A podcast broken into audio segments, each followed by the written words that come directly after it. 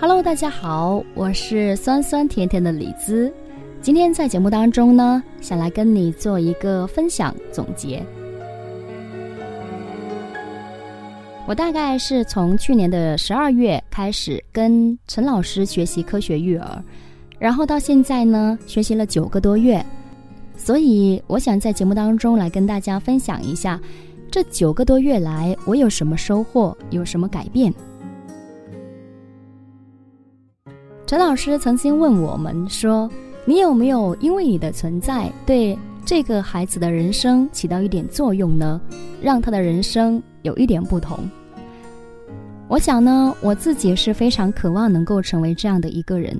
我希望通过我自己的努力，我可以给孩子、给身边的家人带去一点点改变。可我知道这一个真的好难，但是为了我的孩子，我愿意通过自己的努力。跟学习，给他营造一个自由而温暖的成长环境。我想做他成长路上的引路人。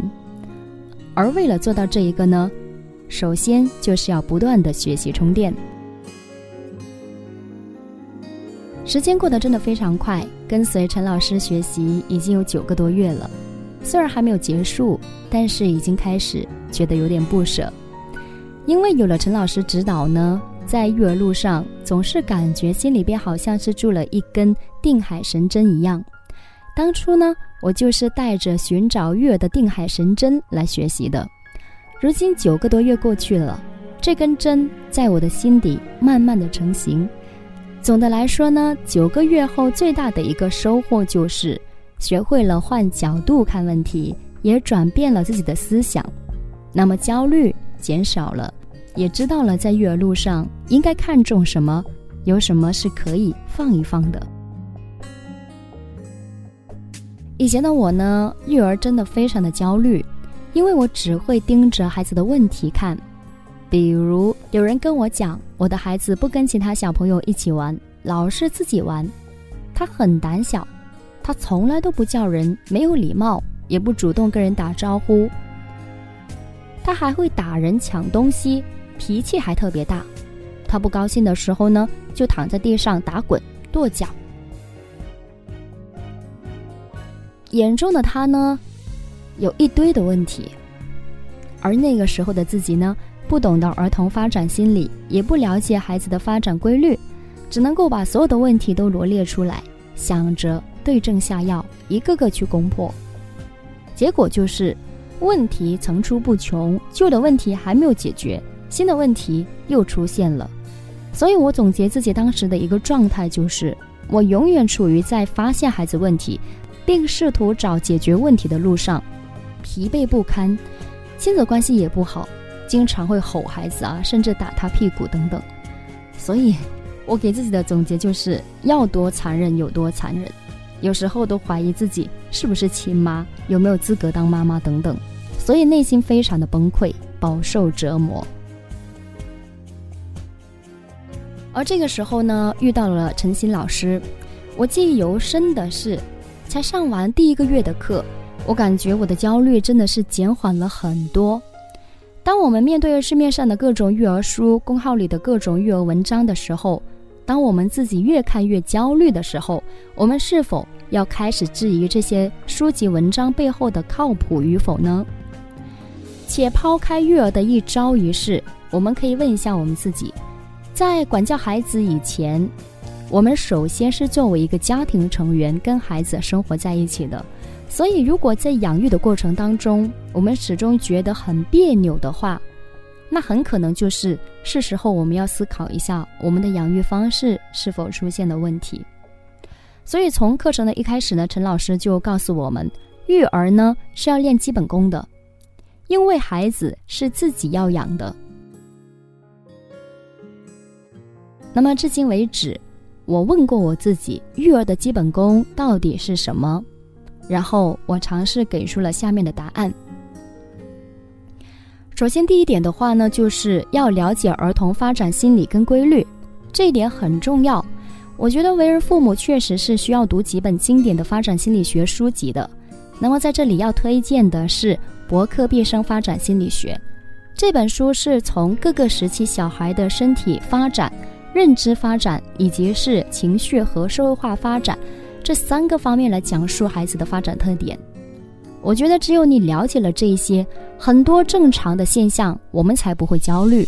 比如说，为什么孩子三岁前老是喜欢自己玩？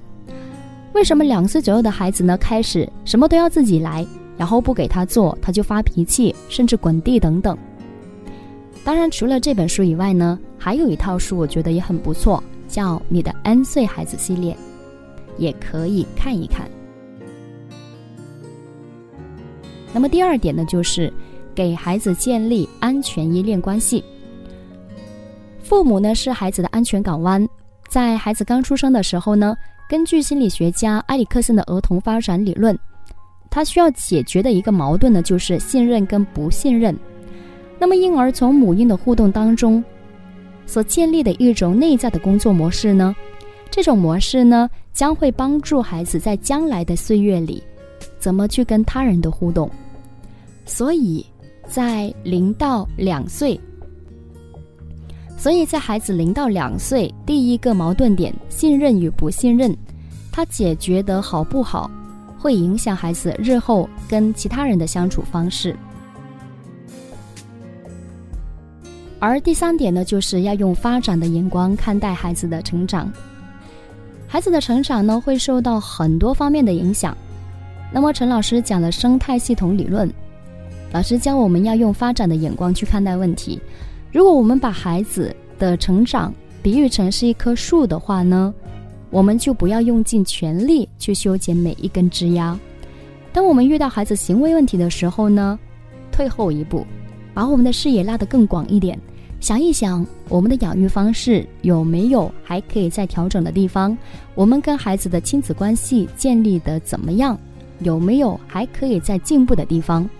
如此一来的话呢，育儿的焦虑呢，自然而然的就会缓解了很多。而从此呢，我不再带着有问题的眼光去看待自己的孩子，遇到问题的时候呢，也尽可能的站在孩子角度去想，尝试去理解他。而往往这么做了以后呢，其实很多事情就很容易解决了。第四点的话呢，就是要观察了解自己的孩子，然后根据孩子的特质去调整自己的养育方式。每一个孩子都不一样，不要因为孩子年龄相仿就互相比较。其实我觉得没有对比性，因为小孩的天生气质不同，后天的养育方式更加是千差万别。那我们为什么要比较？有什么可比性呢？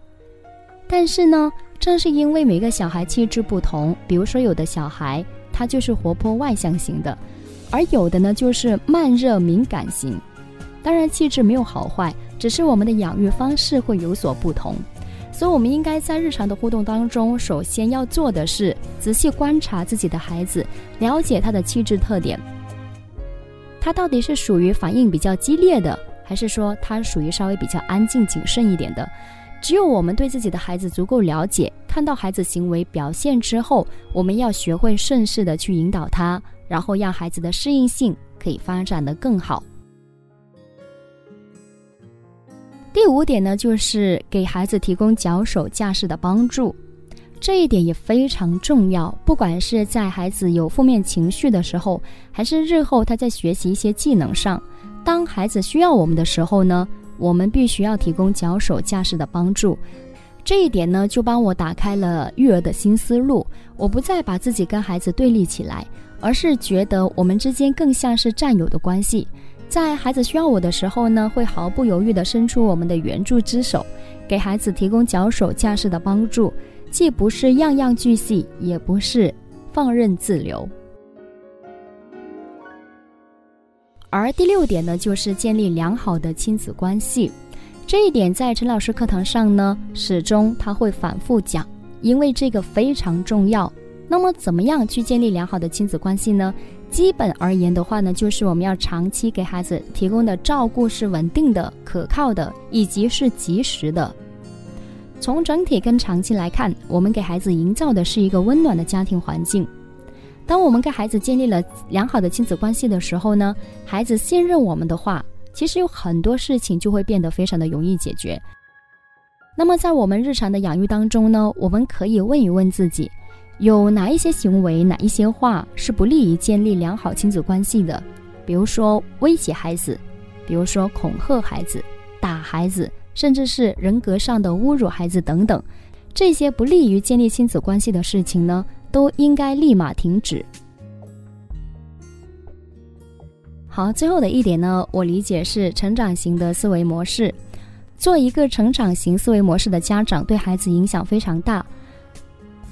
要做成长型思维的家长呢，就要关注过程，而不是结果。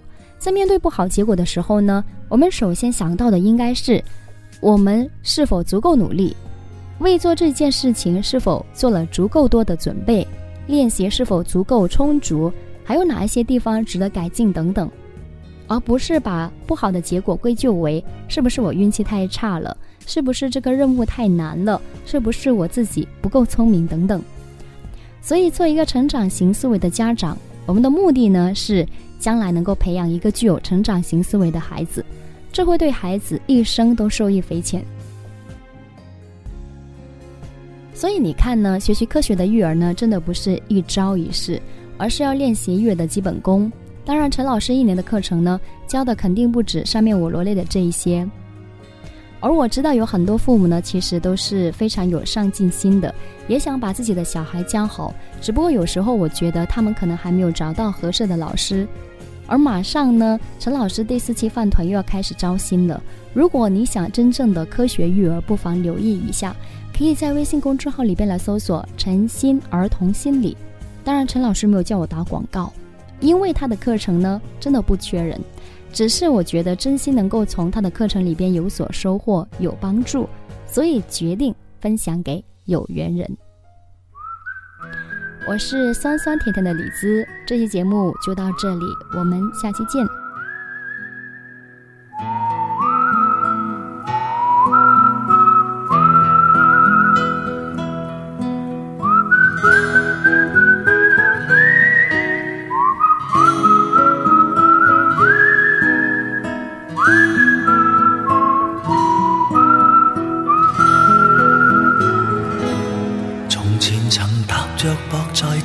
想公园里共你比赛攀树上还有什么歌都乱唱